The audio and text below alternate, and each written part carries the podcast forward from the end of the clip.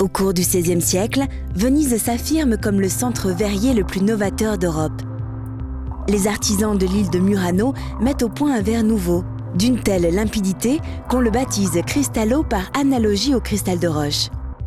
Les verriers italiens se distinguent par leur inventivité et leur prouesse technique. Parmi ces dernières, le verre filigrané, obtenu en noyant de fines baguettes de verre blanc opaque dans la masse incolore, leur permet de varier les décors à l'infini.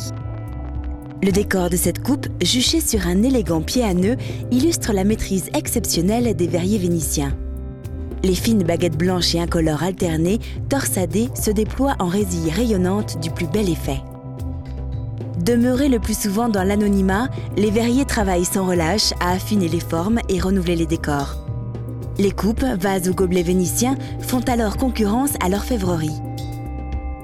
Objets de luxe, ils sont convoités par toutes les cours d'Europe.